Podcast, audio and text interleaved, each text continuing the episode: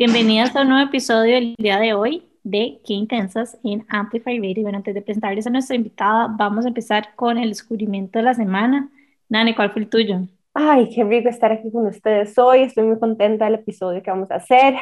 Em, bueno, mi descubrimiento es algo de una persona que me escribió por Instagram que se llama Serendipia Magia y me ofreció hacerme mi carta natal numerológica. Y todavía estoy descubriendo qué es. Em, hoy más tarde tengo una sesión con ella, em, pero esencialmente lo que dice es como que te empieza a identificar cuáles son algunos números asociados a tu carta natal.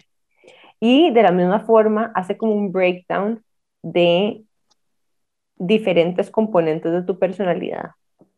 Vamos a ver, mi, mi perspectiva con este tipo de ejercicios es que todo suma. Si hay algo con lo que resueno, que me dice, significa que hay un mensaje.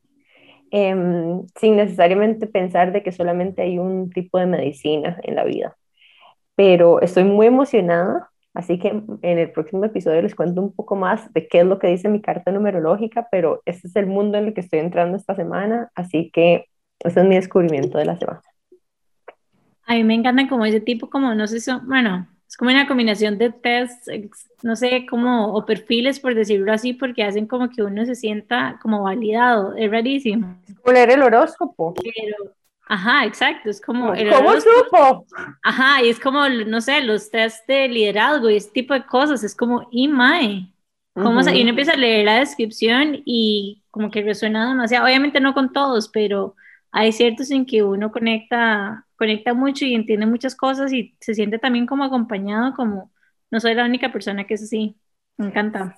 Totalmente, como que lo, le ayuda a uno como a sentirse parte de un grupo de personas, por lo menos. Exacto, como, que no se me chita Yo no sé qué es el, o sea, por qué es que la gente es como, hay tanta cosa alrededor de estos test de personalidad, porque yo me recuerdo, o sea, desde hace mucho, mucho tiempo, ¿verdad? Incluso los test de personalidad como 16 Personalities, que son los de arquetipos, o cualquiera de este tipo de, de tests, porque es que uno, no sé, me, me cuestiona, porque es que uno siempre espera que una máquina o un test le diga quién es uno. Sí, es loquísimo. A mí me parece que, bueno, a mí me parece que invitan al diálogo, como que abren abre mucho la conversación, como sugieren como muchos temas. Para mí es más que todo eso, como que si yo le pregunto a alguien el horóscopo, sé que esa persona me va a empezar a contar cosas de sí misma, aunque no crea en el horóscopo, hasta que no crea, va a decir como, ay, soy Sagitario, pero yo no creo en nada de eso. Y yo como, ah, supuestamente les, les gusta, o sea, no sé, van a decir como yo no creo en nada de eso, pero bueno, pero sí me gusta mucho viajar o algo así, entonces yo, ah, le gusta viajar, entonces, y no sé, como que traen temas de conversación nada más. Totalmente. y como que empoderan también. Yo me acuerdo de haber leído, haber hecho uno que era como cuáles eran como las tres características como de mi personalidad y una de esas características era como, me acuerdo que era como creatividad, que me gustaba aprender, de hecho creo que hablamos de esto en el episodio con Iri y con Ale Forero. O sea, y cuando como que me di cuenta de eso fue como traer un poco como a la conciencia y empecé a ser de esa manera, de una manera más consciente para enfrentar mis retos, por decirlo así.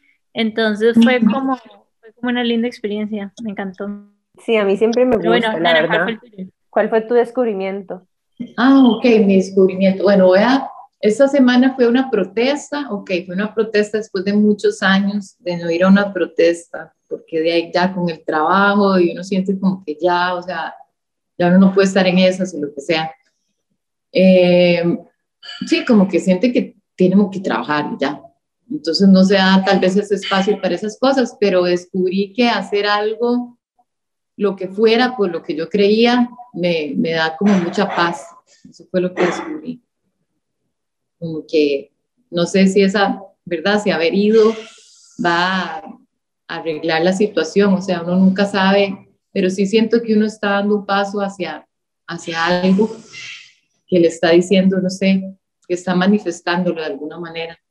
no solo hablando al respecto, como haciendo algo, que sea como, como un pequeño ritual para uno mismo que lo hace sentir que uno tiene algún poder, o sea, como sobre las cosas. Sí, como que al final es, como lo dices, manifestar algo que, ¿verdad? Una opinión, una visión tuya, alguna frustración incluso, ¿verdad? Que, que necesitas de alguna forma sacar y sentir, ¿verdad? Algo de poder, porque muchas veces, bueno, las manifestaciones, a pesar de que yo personalmente no he participado en muchas, pero de hecho viví en Francia un tiempo y en Francia hay muchísimas manifestaciones. Y, y, es como muy curioso que culturalmente aquí como que no, no se hace tantísimo, pero, pero es una forma de expresión y una forma de compartir y de, de, de querer, no sé, ejecutar, no sé, ejercer un cambio sobre algo más grande que uno, ¿verdad? Donde una sola persona tal vez no se siente suficientemente poderosa para hacer el cambio, hay un poder en las masas. Y de hecho me recuerda, ahorita estoy pensando mucho en Greta Thunberg, ¿verdad? Que es que más que, o sea, me, me inspira mucho el, la fuerza de ella, de poder sostener ese tipo como de espacios y convicciones. Creo que algo también que, que, me hace pensar es como cuando conectamos con, con, propósito tenemos demasiada más energía. O sea, por más que estemos haciendo algo, en lugar de más bien como quedar drenadas, si es algo que nos gusta y que nos apasiona, más bien nos va como a energizar y que es importante como cuidar nuestras energías. Así es. Kimi, ¿cuál fue tu... ¿Ah? Sobre corte aquí, Fer, dale. No, que es un poquito más que solo hablar de algo, digamos, como que me parece siempre positivo hacer, bueno, obviamente uno hace los cambios en su vida, ¿verdad? Para que si uno cree, ¿verdad? En, salvar nuestro ecosistema, uno, uno recicla o trata de no usar plástico, o trata de usar lo menos posible el carro o lo que sea. Pero eso son hacer cosas más allá de hablar, digamos, y eso es como también encontrarse como con una comunidad que se preocupa por lo mismo, es como otra acción, como que se siente más activo, nada más como que eso, eso fue muy también sanador, como, como sentir, como activar las cosas en las que uno cree. A veces como, sí. Solo frustrantes a veces. Sí, estoy de acuerdo. Y además quedarse solamente como en tal vez la queja y no en la acción, ¿verdad? Puede ser hasta, hasta interno, ¿verdad? Un, activismo para uno mismo. Exacto. Jime, ¿cuál fue tu descubrimiento? Bueno, mi descubrimiento es que hace unos años yo me había ido de viaje a Tailandia con una amiga y soy demasiado picky eater, o sea, soy al punto de que mi novio me jode de que todas mis comidas en los restaurantes vienen más o menos con una escopa porque siempre les cambio algo. Entonces, la cosa es que cuando estábamos allá, como que vamos la comida y había como una sopa que se veía ser apetitosa, que era blanca, pero era con pollo y estaba como con ese mindset de, ok, probemos algo nuevo, etcétera, y probé la sopa ya. Y yo dije, ¿qué es esta delicia de sopa maravillosa, o sea, fue así como mind blowing y todo, o sea, durante años literalmente yo le contaba a la gente cómo había probado la mejor sopa del mundo, pero no sabía cómo se llamaba. Y me compré un libro que se llama The Chicken Bible y venía la receta. Y se llama Tom Kagai y es épica. O sea, yo no les puedo explicar. Ayer la hice, es con, es súper fácil, tiene como lemongrass, tiene leche de coco, bueno, chicken broth tiene hongos, no sé, o sea, yo no les puedo explicar, pero es como relativamente fácil de armar y es como tan espectacular que bueno, fue, fue un buen descubrimiento por fin después de unos cuantos años saber cómo era que se llamaba esa receta. A mí me encanta hacer cosas en casa, aunque no, no sea exactamente lo mismo que en el sitio de origen, porque los ingredientes son un toque variados. Pero yo sí soy súper fan como de, no sé, tal vez es mi, la controladora en mí un poco también como que sentir que sé que esos ingredientes, ¿verdad? Los preparé yo, como que sé lo que, exactamente todo lo que tiene, que es un poco incluso mi, mi pleito con pedir tanta comida delivery hoy en día, ¿verdad? Es ay, puña, si tan solo pudiera hacer un tiempito más para cocinar y, y bueno, esto es un buen segmento ahora con nuestra invitada, que ahora que es una apasionada por la cocina también. Así que aprovechando y antes de pasar a presentarle la invitada, Jimmy y yo tenemos un descubrimiento en común esta semana. Y bueno, ustedes saben que venimos trabajando con Majo de Pollen Keepers y justo eh, ayer nos mandó algo demasiado, demasiado bueno. Y fue como una sorpresa demasiado linda. Llegamos a, yo llegué a la casa súper cansada y me llegó así una cena. Y es que antes de que Nani siga, queremos como contarles un poco cuál va a ser la dinámica. Bueno, como les contamos nosotros, ya abrimos como el espacio, digamos, a marcas con las que nosotros conectamos mucho y decidimos con Majo hacer como un tipo de reto en noviembre. Ella tiene mieles de todos los sabores que ustedes se puedan imaginar, o sea, con lavanda, peppery honey, miel cremada, golden milk, o sea, bueno, golden honey, perdón, tiene de todo. Entonces, como que nos dimos cuenta que a veces uno tiene como estas mieles espectaculares, pero tal vez lo aplica nada más como en las cosas un poco más obvias. Y nuestro reto de noviembre va a ser empezar a probar estas mieles tan espectaculares en comidas un poco más exóticas y diferentes. Y bueno, ayer fue la primera prueba. Bueno, entonces resulta, para continuar con el cuento, que ayer nos manda Majo una pizza que por cierto estaba buenísima de un lugar que se llama Fuso. Em, yo pedí una que se llamaba, ¿cómo se llamaba? Ferrarino, que era con salami picante y es una pizza que tiene masa madre como la base. Está buenísima. Somos fan de la pizza, otra cosa que tenemos en común con Nana. Y em, y nos mandó como una miel picante para ponerle a la pizza. Y yo nunca he probado pizza con miel. Se llama Peppery Honey y tiene chile morita, chile guajillo y chile de árbol y está delicioso. Y es como una combinación que uno en realidad nunca se le ocurriría como, bueno, a mí personalmente no se me ha ocurrido comer pizza con miel.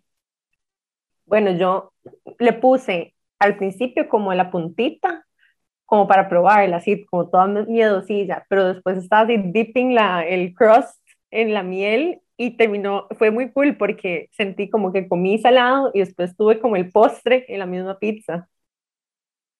Y vos dime cómo lo usaste.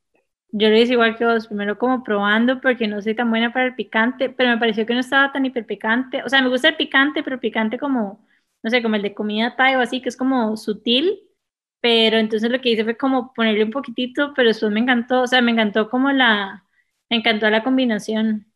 Y en serio me parece demasiado curioso porque no es algo que normalmente probaría. Pero bueno, ese fue nuestro descubrimiento. La miel se llama Peppery Honey. Puso lo manda con la, con la pizza, pero ustedes igual pueden comer esta miel con cualquier otro tipo de pizza y pueden comprarla en Pauline Keepers, que está en Barrio Escalante. Nana, ¿vos has probado la pizza con miel? Pues nosotros tenemos miel picante desde siempre, bueno, desde que estaba el otro dueño de Pizza Oliva. Él, como que siempre he dicho que era un invento de él, digamos, que fue un invento de él. Sí, como es una miel con chile, que se usa también con la pizza, que también tiene masa madre. Entonces, bueno, aprovechando esto, Nana, les, les, contamos quién es nuestra invitada de hoy. Estamos súper emocionadas porque, bueno, Nana en realidad la conocimos en un evento que hicimos hace como un mes de apertura en eh, la tienda Atleta, que queda en Avenida Escazú. Y bueno, eso es algo que también estamos haciendo, por cierto. O sea, estamos haciendo como encuentros de mujeres a nivel corporativo. Y tuvimos la oportunidad de hacer esta apertura a la tienda, que estuvo súper lindo, un conversatorio al aire libre. Y conocimos a Nana Echeverría. De hecho, no sabíamos que ella era una de las integrantes de Pasiflora pero les voy a contar un, un poquito de la bio de ella. Eh, Nana es una artista costarricense, ella es compositora, vocalista y guitarrista de la banda que les mencionamos ahora, al igual de que de otra banda que se llama Maeva, el proyecto en el cual produjo el LP, que es como, es como un single de esto.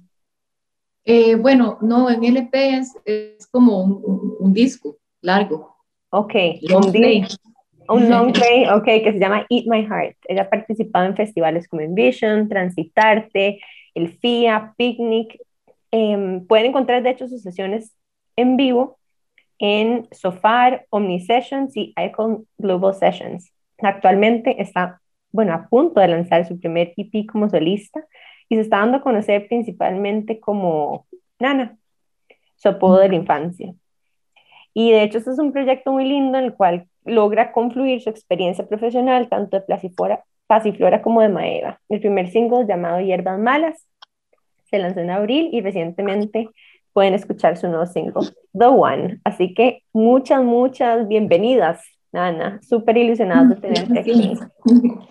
Qué linda, sí, ese día me encantó escucharla, la verdad. Yo les dije, wow, ¿qué es esto tan lindo? Me encanta. Estaban ustedes todos hablando con Eka, tocando temas súper chivas, como de, no sé, como de autoamor y de, ¿verdad? Creo que de eso estaban hablando. Y yo como, wow. Nosotros somos fan de hablar de estos temas. De hecho, los tratamos de hablar siempre en el podcast porque al final esto es un espacio para nosotras ser vulnerables y a través de esa vulnerabilidad también logramos conectar con otras.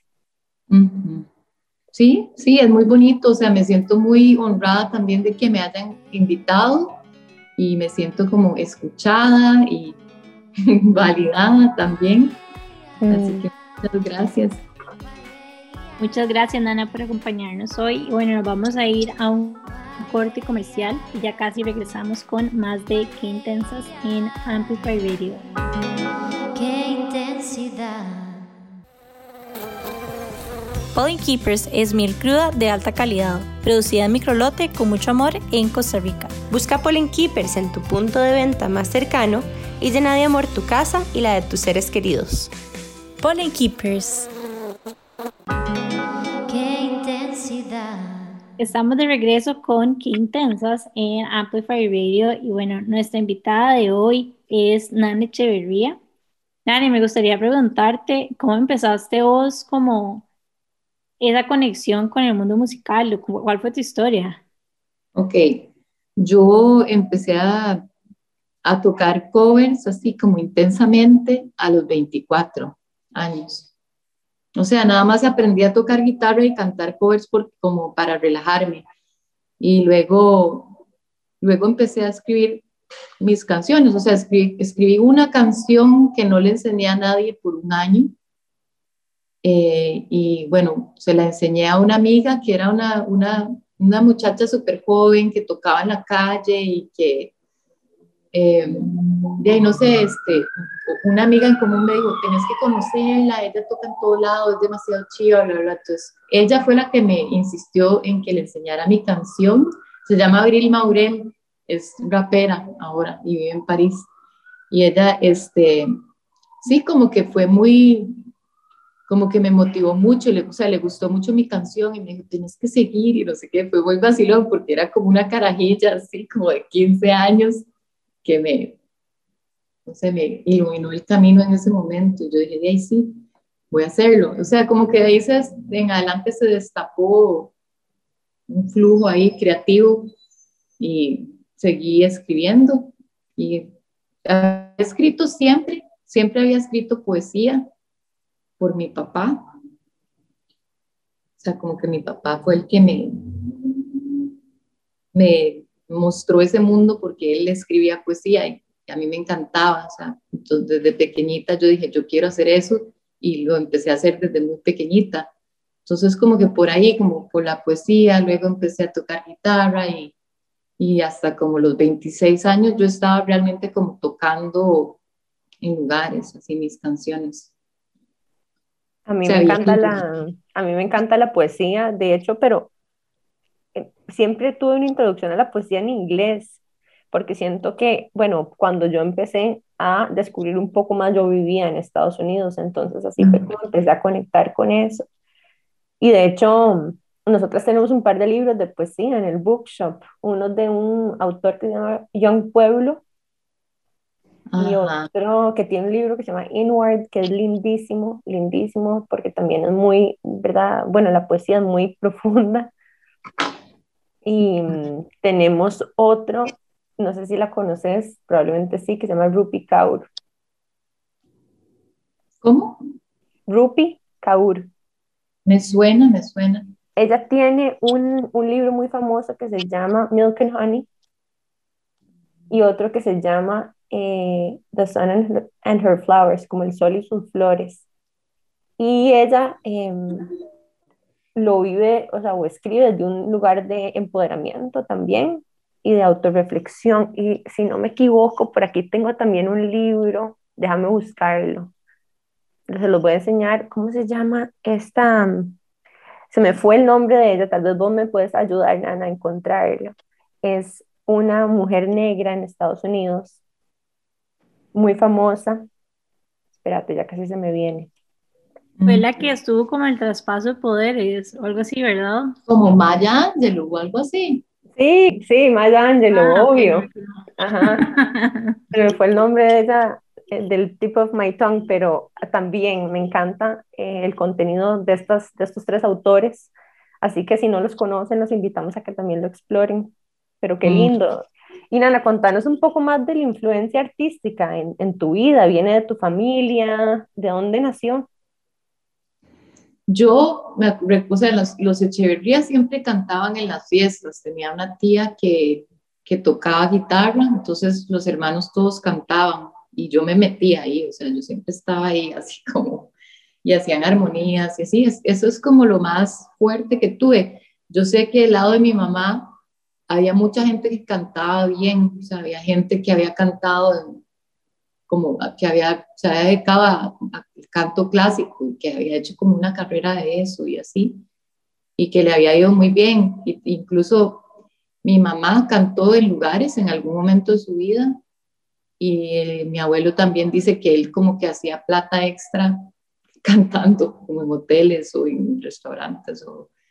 Entonces, em, pues por, yo sé que por el lado de mi mamá tenía como buenas voces y le gustaba cantar.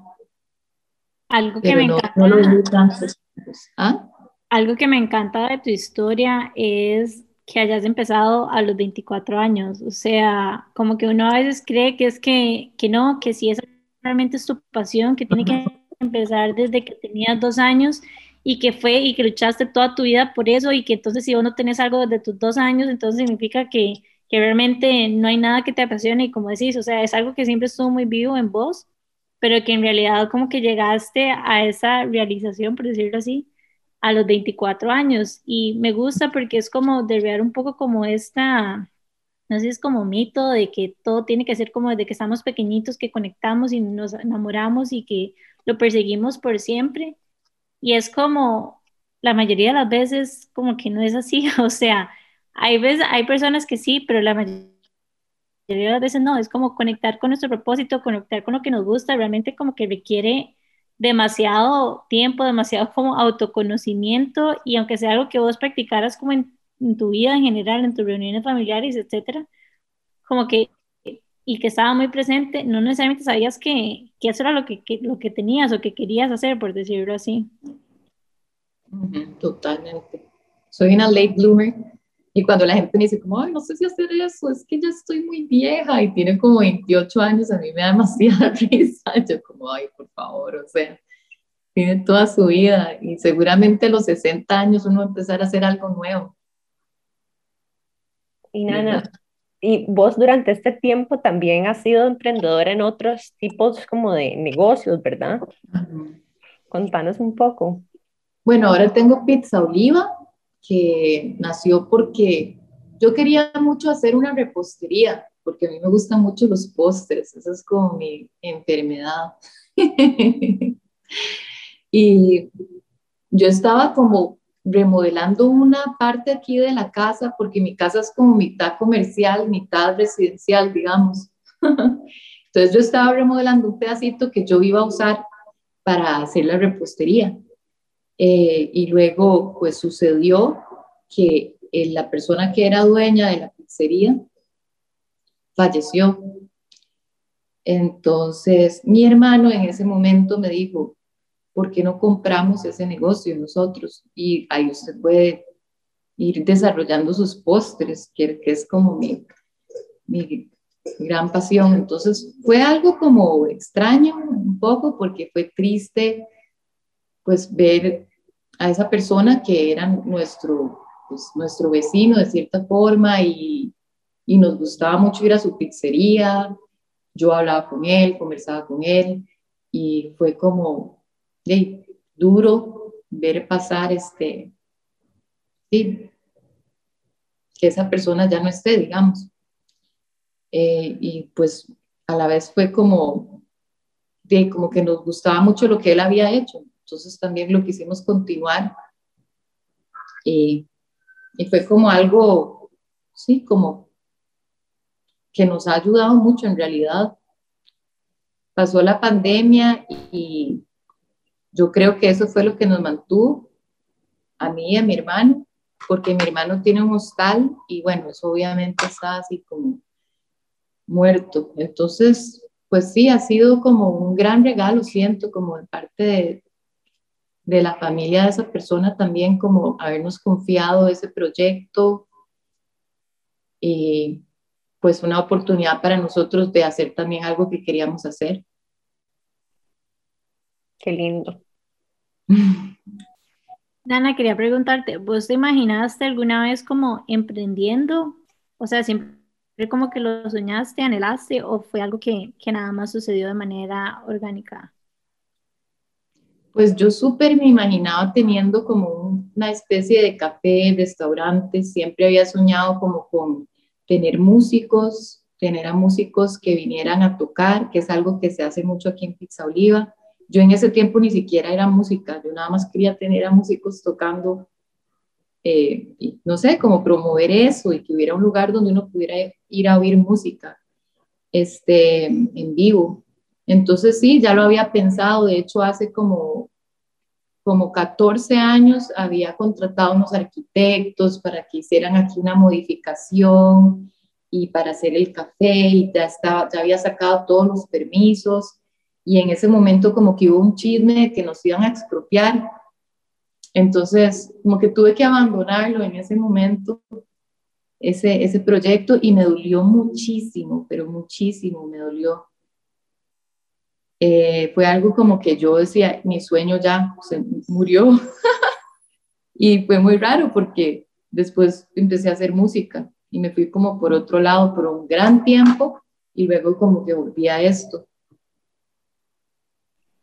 Nosotras somos súper, vamos a ver, como fans también de estas historias de, de donde las cosas vuelven a uno y uno termina emprendiendo porque, bueno, yo en realidad, de la misma forma, tuve que emprender un poco en un momento de como serendipitus, ¿verdad? Como por necesidad, por un lado, y por otro lado porque sentía que tengo una gran necesidad como de libertad a la hora de tomar mis decisiones. Entonces, no, no sé si he sido como buena subalterna en toda mi vida. Como que soy un poquito, no sé, tal vez como, no sé, esas son las etiquetas que yo me coloco, como rebelde o intensa, incluso, ¿verdad?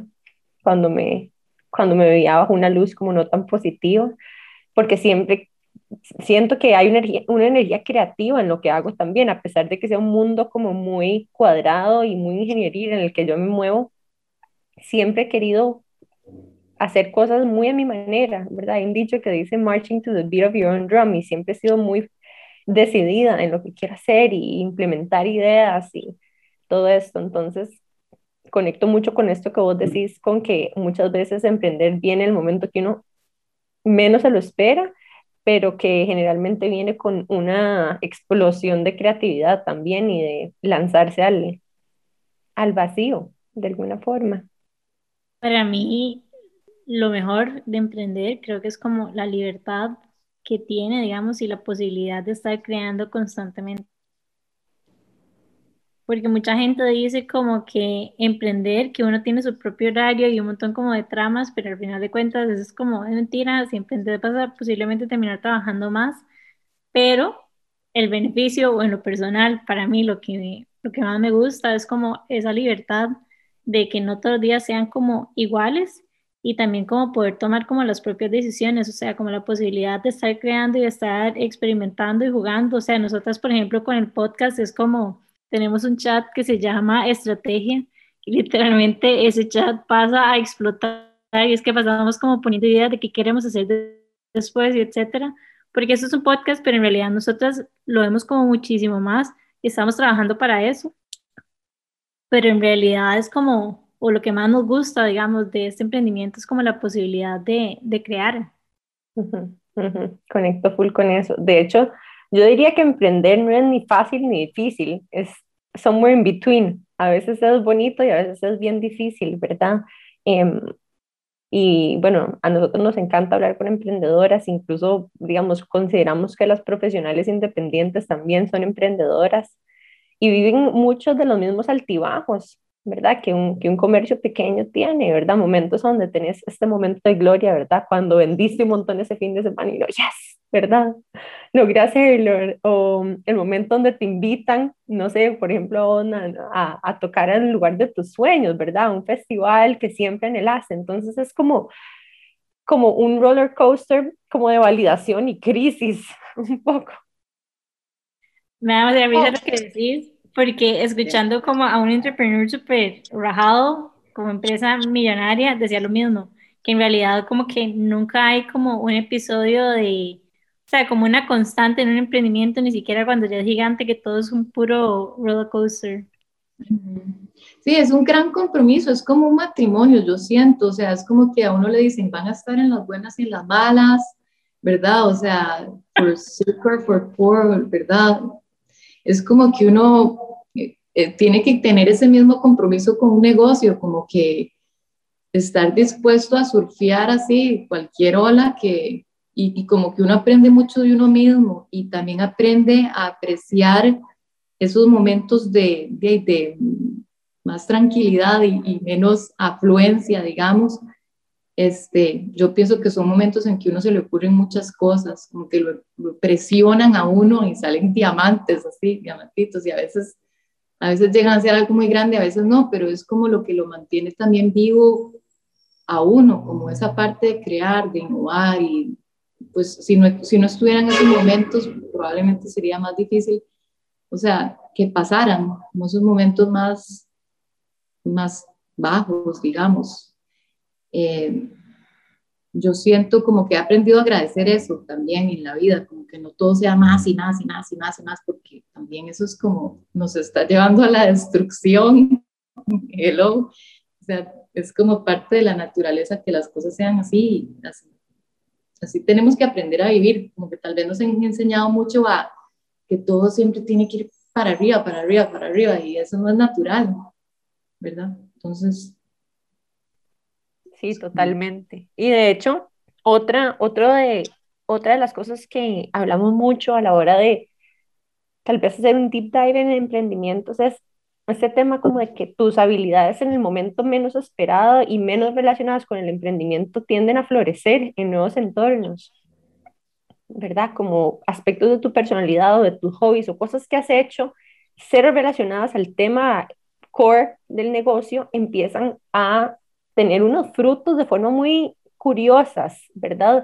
Em, por ejemplo, en mi caso, yo tiendo a dar muchas presentaciones en vivo y pitches y no sé, ¿verdad? A inversionistas o a mis jefes, etcétera. Y, y recuerdo mi infancia, bueno, o hasta mis 16 años que fui bailarina. Y yo digo, puña, no, es que sí, yo he salido al escenario, yo me he presentado en un tipo como de espectáculo y, y se sienten las mismas maripositas, ¿verdad? Que cuando uno estaba en la cortina antes de salir y que ya le tocaba salir al escenario a bailar o antes de dar una presentación. Y, y, he tratado de conectar con eso porque por lo menos al inicio, cuando daba presentaciones, me costaba muchísimo hablar. Yo me contaba la historia que tenía stage fright y lo vivía un poco. Y después empecé a hacer un ejercicio con una coach y me decía, bueno, ¿cuáles han sido tus experiencias de presentación o de exposición? Y yo dije, bueno, pero es que yo bailé por 16 años. Y me dice, bueno, ¿qué pasa si volvés a reconectar con esa energía y la usas, pero en otro entorno? Me pareció muy acertado. Y de hecho, bueno, Nana, vos, no sé, que nos estabas contando antes que tu formación era en francés. ¿Cómo sentís que eso o cualquier otra habilidad que vos has tenido en la vida te ha ayudado para transversalmente en, tus, en tu camino? Sí me ha ayudado lo de ser profesora, como para poder hablar con la gente. En mis conciertos me gusta mucho conversar. Eh, tiene un nombre ese tipo de banter, creo que se llama, bueno, como conversar sobre las canciones, eso, eso es algo que tal vez me identifica y lo agarro mucho ser profesora. Extrañamente, cuando tengo que hacer presentaciones me paralizo. Soy pésima haciendo presentaciones y, quiero aprender a hacerlas, pero me cuesta muchísimo, muchísimo. O sea, como que soy más como en la improvisación, en lo espontáneo. cuando tengo que dar una presentación, he tenido experiencias realmente terroríficas, así, pero terroríficas. Digamos, ¿quieren que les cuente? Sí, es divertido. una, vez en, una vez en el TEC, que son unos genios todos, ¿verdad? Es todo lo que puedo decir para que no me destruyan y ahí lo Les lavaré la, la leva toda la vida para que, porque tienen el poder de destruirme. No, o sea, di una, di una, una presentación ahí y bueno, yo había hecho algo como interactivo, como con el tarot y los arquetipos y no sé qué, eh, era como para la, sobre la creatividad, era como un taller de creatividad. Y bueno, ya llegando ahí, me di cuenta que todas las presentaciones eran muy poco interactivas y que la mía era como muy interactiva y, y me, o sea, me asusté demasiado. Además de eso, Patricia Mora habló antes que mí.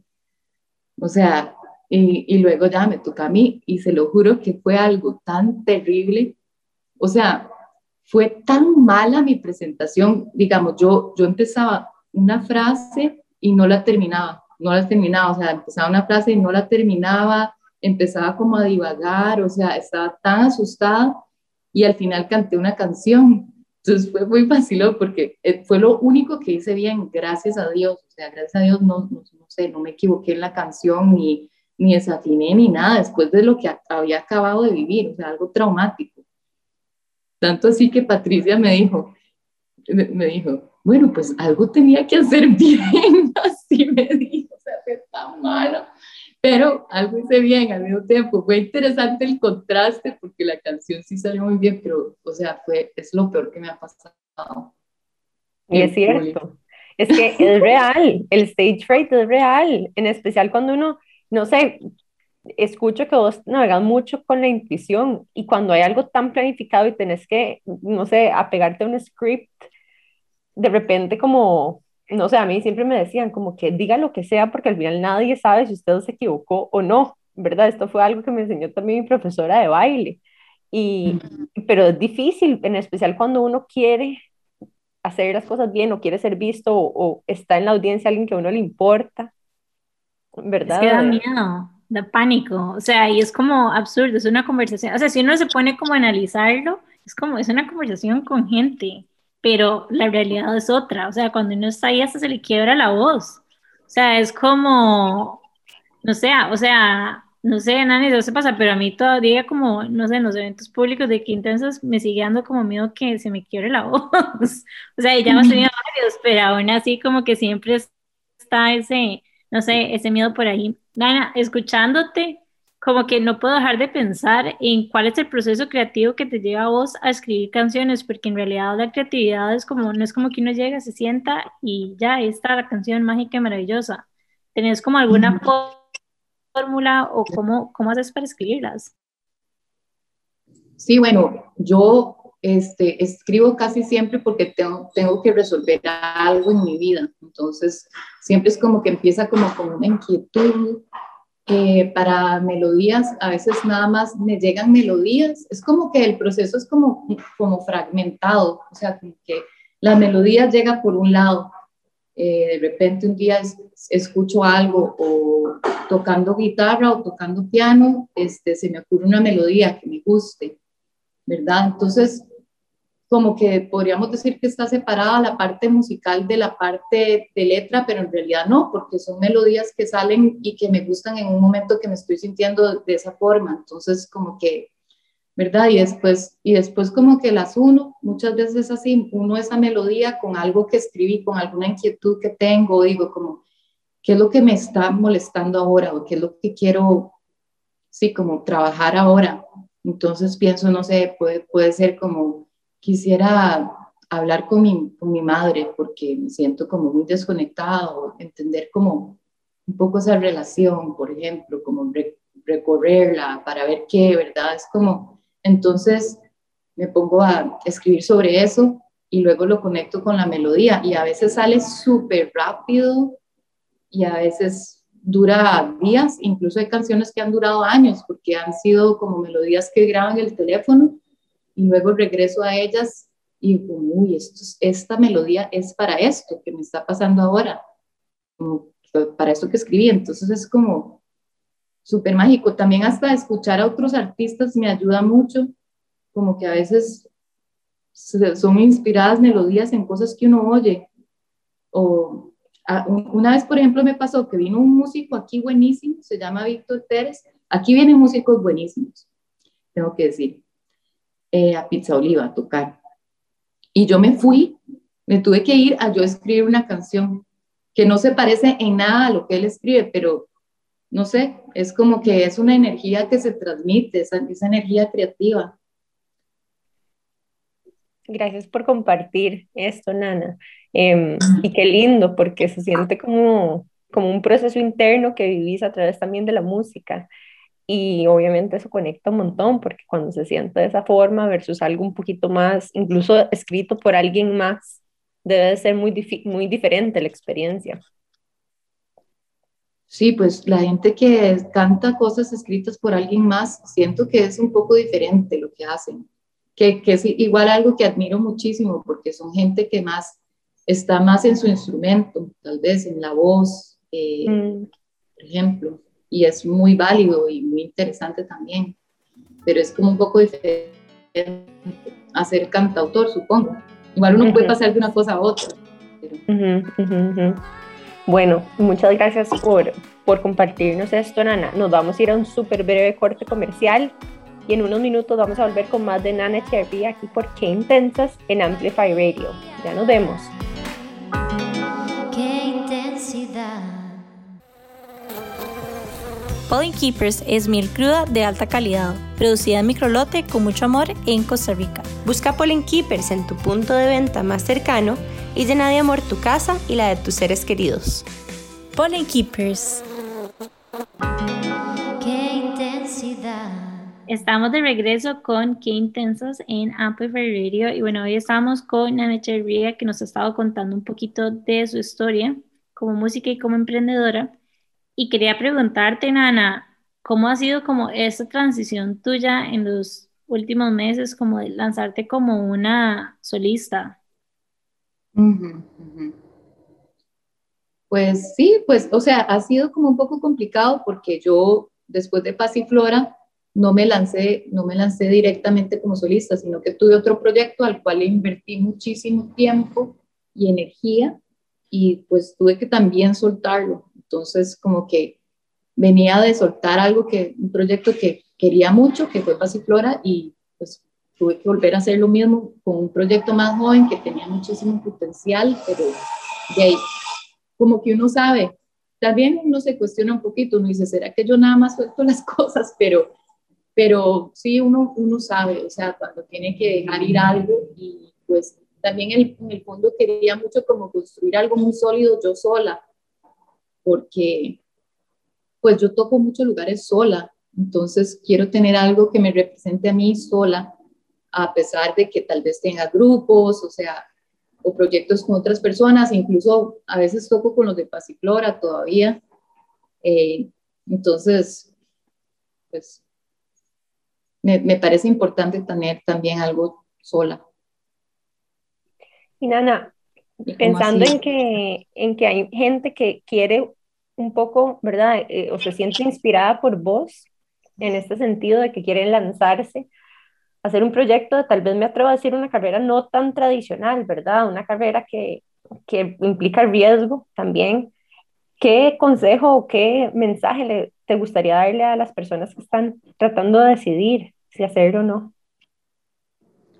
Pues a mí me parece que si a uno le gusta mucho algo, debería de hacer eso, debería de ser eso que le gusta mucho definitivamente, porque siempre en todo va a haber competencia, en todo van a haber momentos malos, ¿verdad? En todo, pero obviamente uno tiene un mejor chance haciendo algo que uno le gusta, creo yo, sea lo que sea, aunque sea algo muy poco tradicional, solo tiene que estar muy seguro de que eso es lo que realmente le gusta, que no lo está haciendo por, no sé, por reconocimiento, por fama o por sea, si eso es lo que usted disfruta realmente, ese proceso y también es, estar en un escenario, esas cosas, realmente lo llenan, definitivamente eso es lo que tiene que hacer con su vida. O sea, eso no me, no me cabe duda. Sí pienso que pues es, es entrarle a todo, buscar las formas de monetizar en todo, aprender todo lo posible que, o sea, que le ayude a, a manejarse en ese, en, ese medio, aprender de producción, aprender,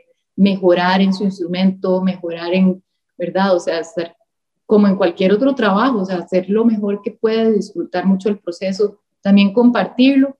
Muchos, a muchos artistas les pasa que no comparten, a mí me pasa mucho eso, digamos, eso es algo que Pasiflora me ayuda mucho las otras personas. Yo tiendo mucho como a no compartir y es algo que estoy obviamente aprendiendo, pero es como enseñárselo a todo el mundo, contarle a todo el mundo, o sea, ¿verdad? Porque sí, no tiene nada de malo, si a alguien, si a alguien no le gusta nada más, no lo va a, no lo va a escuchar, pero sí, mucha gente se puede perder de, de algo que tal vez van a conectar, entonces esa parte es importante, como demostrar el trabajo.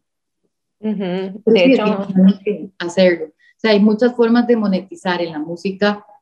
Eh, que pues, es cuestión de buscarlas, encontrarlas, ser disciplinado, organizado. Siento que también hay como un llamado a, a, a, perder el miedo al fracaso también de alguna forma, o lo que sea que eso signifique a lo interno de uno, de la misma forma el éxito, ¿verdad? Porque a veces hace falta, tal vez llevarse o aprender a cerrar algunas cosas o incluso ver esas experiencias donde dice, bueno, por aquí no va, ¿verdad? Pues el universo tiene una forma de redirigirlo a uno hacia lo que sí está ahí para uno y, y siempre hay una oportunidad que cuando una puerta se cierra, algo más se abre, si uno está realmente poniendo atención. Sí, totalmente de acuerdo. O sea, por eso es que es tan importante amar el proceso, porque al, al final eso es lo que uno siempre tiene. Mm. Muchas gracias por esta reflexión. Me encantó. Y bueno, les tenemos una sorpresa. y es que Nana nos va a deleitar con una de sus canciones. Así que te paso la palabra a vos, Nana. Bueno, este soldado es el tercer single que voy a sacar. Entonces ustedes son privilegiados de escucharlo primero.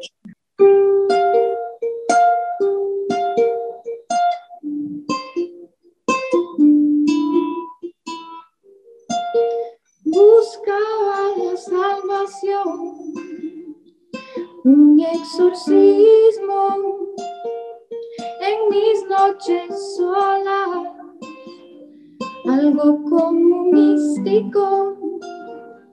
Llegaste al rescate. En tu caballo gris del sol pluma. Y de anís violentamente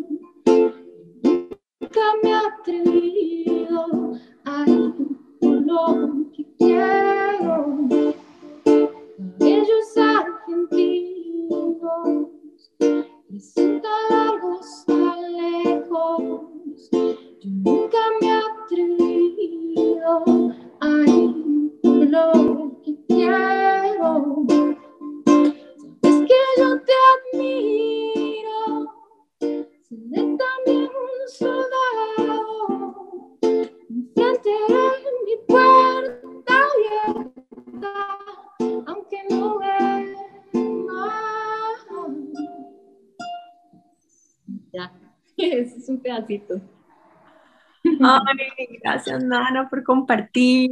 Lo sentí un montón, en especial la primera parte, como que me conmovió mucho. Me encanta tu Porque está poseída, tal vez. Me encanta. Habla de un exorcismo. Yo sé, pero, pero el exorcismo al mismo tiempo es como sacar algo de uno, ¿sabes? Está dentro, a través de ritual. Me encanta, soy súper fan de tu música, de verdad. Qué privilegio tenerte aquí. Muchas gracias. Nana, ¿y a dónde pueden encontrarte a vos en redes sociales?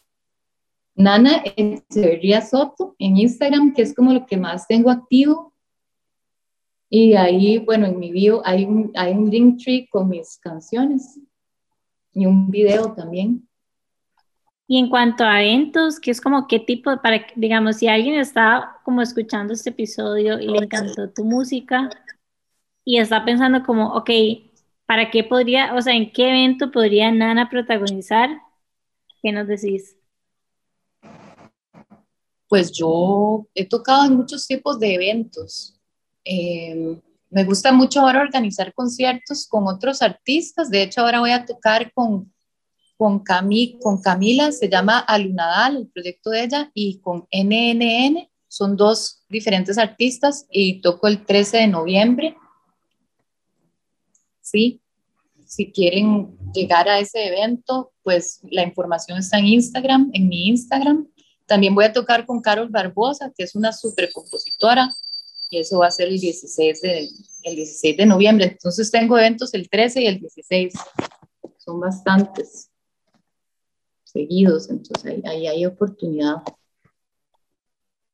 Épico, me encanta. Y bueno, antes de que empezáramos a grabar el podcast, me estabas contando también que hacías como eventos privados, porque yo a veces como que no sé por qué tengo como la tendencia que, que te escucho a vos y siento como que solamente en conciertos gigantes, pero me estabas contando que también haces como eventos tal vez un poquito más, un poquito más íntimos. Entonces, que también existe esa posibilidad. Sí, mucha gente me ha contratado para su boda, para baby showers, para cumpleaños, para de todo, o sea, para todo tipo de cosas. Incluso una vez toqué en un yate o sea, he, tenido como, como de unos extranjeros ahí que querían oír música de Costa Rica, o, como que me ha pasado todo tipo de cosas, también en restaurantes he tocado mucho, bares, así como tipo para amenizar ahí el ambiente, y eso también me gusta mucho. Todo, me gusta todo. Bueno, ya saben, la pueden encontrar en redes sociales como Nana Echeverría Soto o invitarla o contratarla para sus eventos privados. También nos compartió estos eventos. Les invitamos a que ahora a través de redes sociales descubran dónde va a estar el 13 y 16 de noviembre. Y de verdad, gracias Nana por estar aquí con nosotras. Ya llegamos al final del episodio, así que les queremos recordar que estamos todos los miércoles a las 7 y media de la mañana por Amplify Radio también nos pueden seguir eh, por Spotify si no lo pueden pescar a tiempo. Y por supuesto siempre seguirnos en nuestras redes sociales, que es a través de, de ese canal que nosotras creamos la comunidad y conversamos con todas ustedes, como que intensas podcast en Instagram y por supuesto seguir Amplify Radio como Amplify Radio FM. ¿Y me querés decir algo más? No, nada más. Muchísimas gracias, Nana, por el episodio de hoy. Esperamos que realmente lo hayan disfrutado mucho y nos vemos el próximo miércoles. Chao. Chao. Muchas gracias, chicas. Ha sido un placer. Me encantó conocerlas y todo lo que conversamos.